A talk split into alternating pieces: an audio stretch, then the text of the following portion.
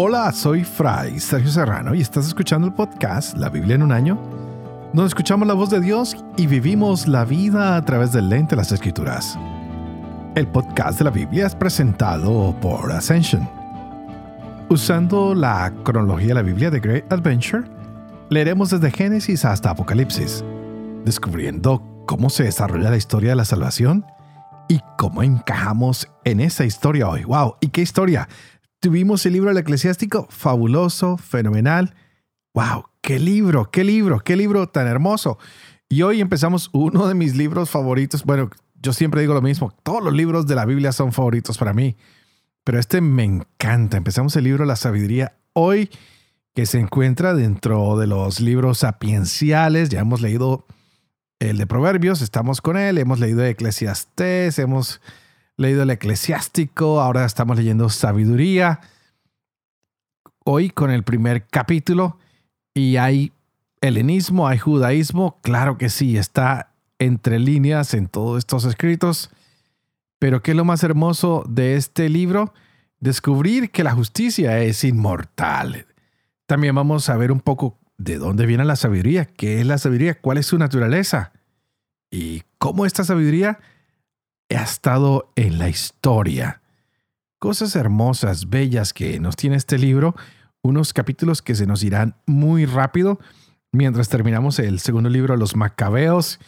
Ya hemos visto que están en el desierto preparándose. Es Judas, nada más ni menos, el que ha sido escogido y se está preparando para regresar, para dar la batalla, porque no se puede perder ni el templo, ni el nacionalismo, ni la Torah. Esto está impresionante. No sé si a ustedes les ha gustado, pero a mí cada vez me encantan más estas historias. Acordémonos que estamos en un paralelo con el primer libro de los macabeos. Y el pueblo ha sufrido desgracias. Se ha profanado el templo. Pero el Señor siempre suscita a alguien para imponer nuevamente la pureza y para volver la piedad hacia Él. ¿Qué va a pasar de aquí en adelante? Lo descubriremos hoy que tendremos el segundo libro de Macabeos, un capítulo fascinante, el 6, y empezamos el libro de sabiduría. ¡Wow! Capítulo 1 y 2, y tendremos Proverbios, continuamos en el capítulo 24. Hoy leeremos versos del 21 al 26. Este es el día 303. Empecemos.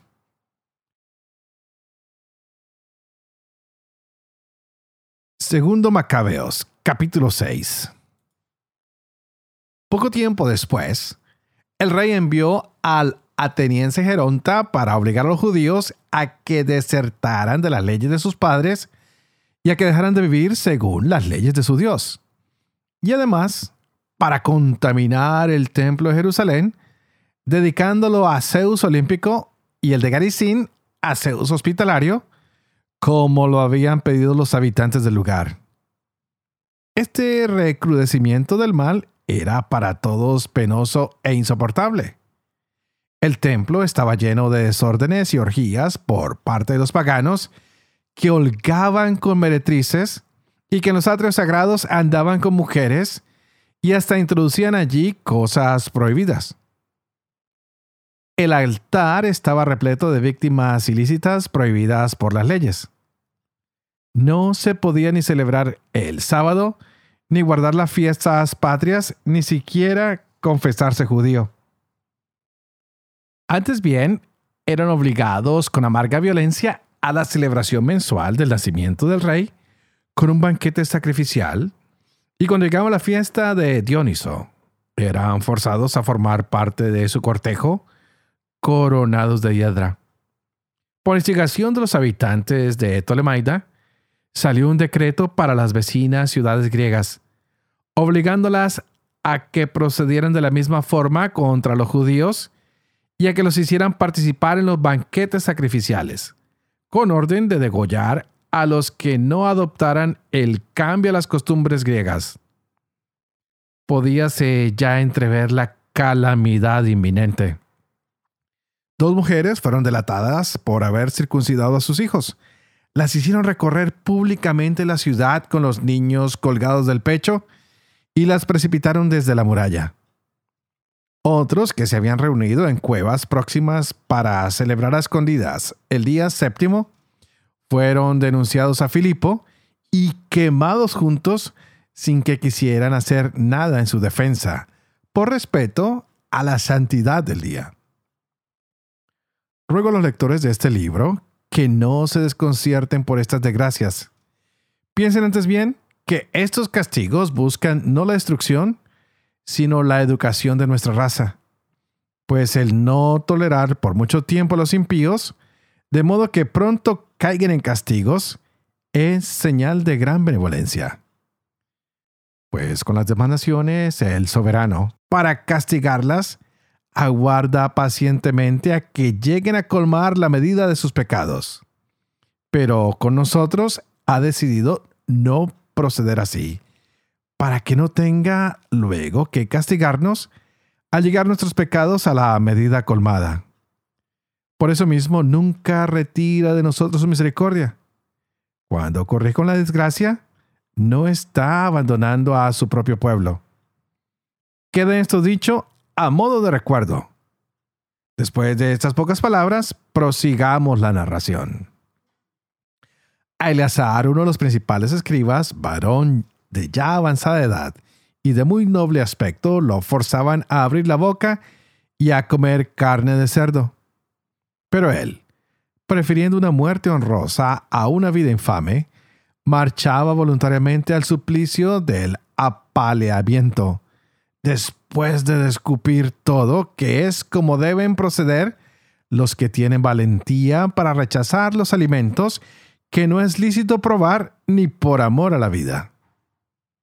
Los que estaban encargados del banquete sacrificial contrario a la ley, tomándolo aparte en razón del conocimiento que de antiguo tenían con este hombre, lo invitaban a traer carne preparada por él mismo y que le fuera lícita, a simular como si comiera la mandada por el rey, tomada del sacrificio, para que obrando así se librara de la muerte y por su antigua amistad hacia ellos alcanzara benevolencia.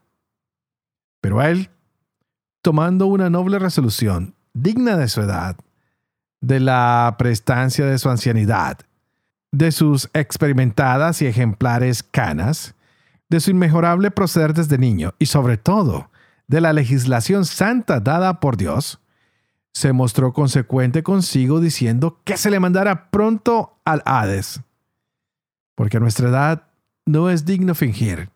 No sea que muchos jóvenes, creyendo que Eleazar a sus 90 años se ha pasado las costumbres paganas, también ellos, por mi simulación y por mi apego a este breve resto de vida, se desvíen por mi culpa y yo traiga mancha y deshonra a mi vejez. Pues aunque me libre al presente del castigo de los hombres, sin embargo ni vivo ni muerto, podré escapar de las manos del Todopoderoso. Por eso, al abandonar ahora valientemente la vida, me mostraré digno de mi ancianidad, dejando a los jóvenes un ejemplo noble al morir generosamente, con ánimo y nobleza por las leyes venerables y santas. Habiendo dicho esto, se fue enseguida al suplicio del apaleamiento. Los que lo conducían cambiaron su suavidad de poco antes en dureza, después de oír las referidas palabras que ellos consideraban una locura. Él, por su parte, a punto ya de morir por los golpes, dijo entre suspiros, El Señor que posee la ciencia santa, sabe bien que, pudiendo librarme de la muerte, soporto flagelado en mi cuerpo recios dolores, pero en mi alma los sufro con gusto por temor de él. De este modo llegó a su tránsito. No solo a los jóvenes, sino también a la gran mayoría de la nación, Eleazar dejó su muerte como ejemplo de nobleza y recuerdo de virtud. Sabiduría capítulo 1 Amen la justicia ustedes que gobiernan el mundo. Tengan buenos sentimientos para con el Señor y búsquenlo con corazón sincero, pues se deja encontrar por los que no le exigen pruebas y se manifiesta a los que no desconfían de él. Los pensamientos retorcidos apartan de Dios, y su poder puesto a prueba confunde a los insensatos. En efecto, la sabiduría no entra en alma artera, ni habita en cuerpo esclavo del pecado, pues el Santo Espíritu Educador rehuye el engaño, se aleja de los pensamientos vacíos y se siente confundido ante el ataque de la injusticia. La sabiduría es un espíritu filántropo que no deja impunes los labios blasfemos, pues Dios es testigo de sus interioridades, observador veraz de su corazón y escucha cuanto dice su lengua. Porque el Espíritu del Señor llena la tierra. Lo contiene todo y conoce cada voz. Por eso, quien pregone calumnias no podrá esconderse ni evitar la acusación de la justicia. Los planes del impío serán investigados, y el rumor de sus palabras llegará hasta el Señor como prueba de sus delitos. El oído atento lo escucha todo y no se le escapa el rumor de murmuraciones. Guárdense, pues, de murmuraciones inútiles, y preserven su lengua de la calumnia, porque no hay confidencia emitida en vano, y la boca calumniadora da muerte al alma. No persigan la muerte con su vida perdida, ni se busquen la ruina con las obras de sus manos, porque Dios no hizo la muerte, ni se alegra con la destrucción de los vivientes. Él lo creó todo para que subsistiera. Las criaturas del mundo son saludables, no hay en ellas veneno de muerte, ni el abismo reina sobre la tierra porque la justicia es inmortal. Pero los impíos invocan a la muerte con gestos y palabras, haciéndola su amiga. Se perdieron, se aliaron con ella y merecen ser sus secuaces. Razonando erróneamente, se decían, corta y triste es nuestra vida. La muerte del hombre no tiene remedio y de nadie consta que haya vuelto de la tumba. Nacimos por azar y pasaremos como si no hubiéramos existido. El soplo de nuestro aliento es humo y el pensamiento una chispa latido de nuestro corazón. Cuando ella se apague, el cuerpo se convertirá en ceniza y el espíritu se desvanecerá como aire ligero. Con el tiempo nuestro nombre caerá en el olvido y nadie se acordará de nuestras obras. Nuestra vida pasará como rastro de nube se disipará como niebla, acosada por los rayos del sol y agobiada por su calor. Nuestro tiempo es una sombra fugaz y nuestra muerte irrevocable, porque se ha puesto el sello y nadie regresa. Vengan pues y disfrutemos de los bienes presentes. Gocemos de la realidad con impaciencia juvenil. Embriaguémonos de vinos exquisitos y perfumes que no se nos escape la flor primaveral. Coronémonos de rosas antes que se marchiten. Que ninguno de nosotros se pierda nuestra orgía. Dejemos por todas partes huellas de la alegría, que esta es nuestra suerte y nuestra herencia. Oprimamos al pobre, que es justo. No tengamos compasión de la viuda ni respetemos las canas llenas de años del anciano que nuestra fuerza sea norma de la justicia, porque la debilidad se demuestra inútil. Pongamos trampas al justo que nos fastidia y se opone a nuestras acciones, nos echa en cara nuestros delitos y reprende nuestros pecados de juventud. Presume de conocer a Dios y se presenta como hijo del Señor. Es un reproche contra nuestras convicciones y su sola aparición nos resulta insoportable, pues lleva una vida distinta a los demás y va por caminos diferentes. Nos considera moneda falsa y nos evita como a apestados. Celebra el destino de los justos y presume de que Dios es su Padre. Ya veremos si lleva razón comprobando cuál es su desenlace. Pues si el justo es hijo de Dios, él lo rescatará, y lo librará del poder de sus adversarios. Lo someteremos a humillaciones y torturas para conocer su temple y comprobar su entereza. Lo condenaremos a una muerte humillante. Pues según dice, Dios lo protegerá. Así piensan, pero se equivocan, pues los ofusca su maldad. No conocen los secretos de Dios ni esperan recompensa para la virtud, ni valoran el premio de una vida intachable. Porque Dios creó al hombre para la inmortalidad y lo hizo a imagen de su mismo ser. Pero la muerte entró en el mundo por envidia del diablo y la experimentan sus secuaces.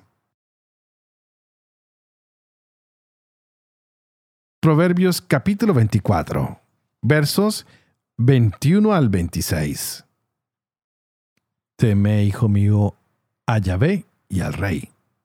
No te extralimites con ninguno de los dos, porque su castigo será fulminante, y nadie conoce el furor de uno y otro.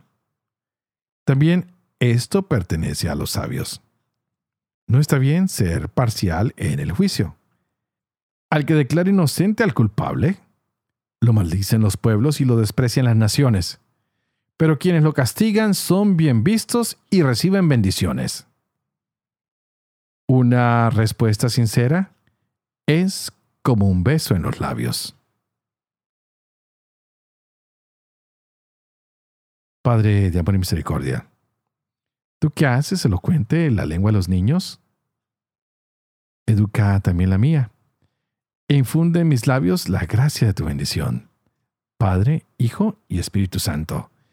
Y juntos pidamos al Señor que nos llene de su Espíritu Santo, que nos dé su sabiduría, que abra nuestra mente y nuestro corazón para que nos podamos gozar de esta hermosa palabra que Él trae todos los días a nuestra vida. Y wow, qué hermosa lectura la que hemos empezado hoy. Capítulo 1 y 2 de la sabiduría. ¿Qué es la sabiduría? Es lo que se puede aplicar, ese conocimiento que se puede aplicar para la vida eterna. Es ese conocimiento que nunca pasa de nada. Es esa ciencia que viene de Dios. Es la que nos muestra todo lo que nos ayuda a librarnos de la esclavitud del pecado, lo que nos ayuda a escapar del engaño, es lo que nos ayuda a aplicar justicia. Qué lindo lo que nos regala el Señor. Esa sabiduría que todos los días ustedes y yo deberíamos pedir. Y lo que más me ha gustado hoy es que la sabiduría es un regalo de Dios. Qué bonito que nosotros pudiéramos hacer una lista de regalos. Normalmente le decimos a los niños, hagan un regalo y pídanle a Dios y nos hemos olvidado de que también nosotros podemos pedirle esos regalos a Dios. Pues cuando tenemos sabiduría, tenemos una relación muy estrecha con Él mismo y con la justicia.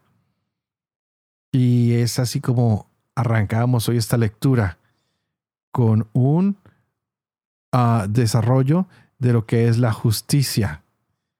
Y esto se le está dando como consuelo a todos aquellos que están siendo atacados por el mal. Y Dios dice, no se afanen. No es la muerte para lo que los he creado. Es para la vida. Y es para la vida eterna. Es por la envidia del diablo que ha llegado la muerte al mundo. Pero ustedes no la experimentarán porque ustedes han sido creados para la vida eterna. Tal vez nuestro cuerpo muera, pero no morimos para el Señor. Estamos con Él para vivir eternamente. Wow, Dios es maravilloso definitivamente, porque Él siempre es nuestra fuerza. Él nos ayuda a tener convicción de lo que hacemos, de lo que Él mismo nos da. Aunque nuestra vida sea fugaz, podemos vivir eternamente con Él. El Señor recuerda que la muerte es algo efímero, porque vamos a estar con Él para la eternidad. ¿Estás tú listo para vivir con Dios eternamente? le has pedido a Él que te dé fuerza, que te dé sabiduría, que te muestre el camino a seguir. ¡Wow! Sería increíble que lo pidiéramos todos los días, que dijéramos, Señor, que seas tú nuestra fuerza, Señor, que seas tú nuestra alegría, que podamos buscarte con un corazón sincero, que podamos descubrir que hemos sido creados para vivir a tu imagen y semejanza. Lo que leíamos hoy, qué palabras más hermosas. No podemos ser como los impíos que creen que Dios nos ha creado para la mortalidad. No, no, no. Él nos hizo a imagen de su mismo ser. Y como lo dije antes, porque está escrito aquí en el verso 24 del capítulo segundo, la muerte ha entrado en el mundo por envidia del diablo. ¿Y quién la experimenta? Pues sus secuaces. Nosotros vamos a experimentar la vida eterna si nos mantenemos en el amor y la misericordia de Dios. Hoy leíamos este capítulo 6 también de los Macabeos, como Dios nunca, pero nunca abandona a su pueblo. Sí lo corrige por medio de pruebas, pero nunca nos priva de su misericordia. Hoy el Señor le ha dicho a los judíos que no se les olvide que ellos tienen que vivir de acuerdo a sus costumbres, deben cumplir la ley, deben declararse judíos y que no pueden dejarse obligar a participar de la idolatría. Hay unos que son asesinados, pero no tienen miedo. Por eso les decía que vamos a hablar de aquí en adelante como de mártires, del martirio. Y aunque llegue profanación, aunque llegue idolatría, nosotros debemos mantenernos siempre firmes en el Señor. Pidamos que el martirio de tantos hombres y mujeres nos ayude a estar más en sintonía con una vida que no se acaba con la muerte, sino todo lo contrario, que empieza con la muerte a una vida eterna. Pues hemos sido regenerados por el amor de Dios para vivir con Él eternamente que nada ni nadie nos intimide, que no seamos rebeldes ante el amor de Dios, que no seamos ignorantes de su sabiduría, que podamos siempre permanecerle fiel a Él. Y como siempre, yo oro por ustedes y ustedes por favor oren por mí.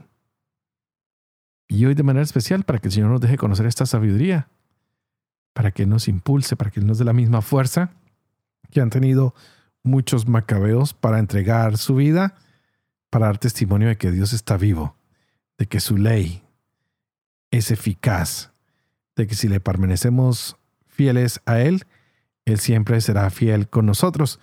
Por eso pidan por mi fidelidad para con este proyecto, para que lo llevemos a un buen fin, para que pueda enseñar siempre la verdad y sobre todo para que pueda practicar lo que he enseñado. Y que la bendición de Dios Toporoso, que es Padre, Hijo y Espíritu Santo, descienda sobre cada uno de ustedes y los acompañe siempre. Que Dios los bendiga.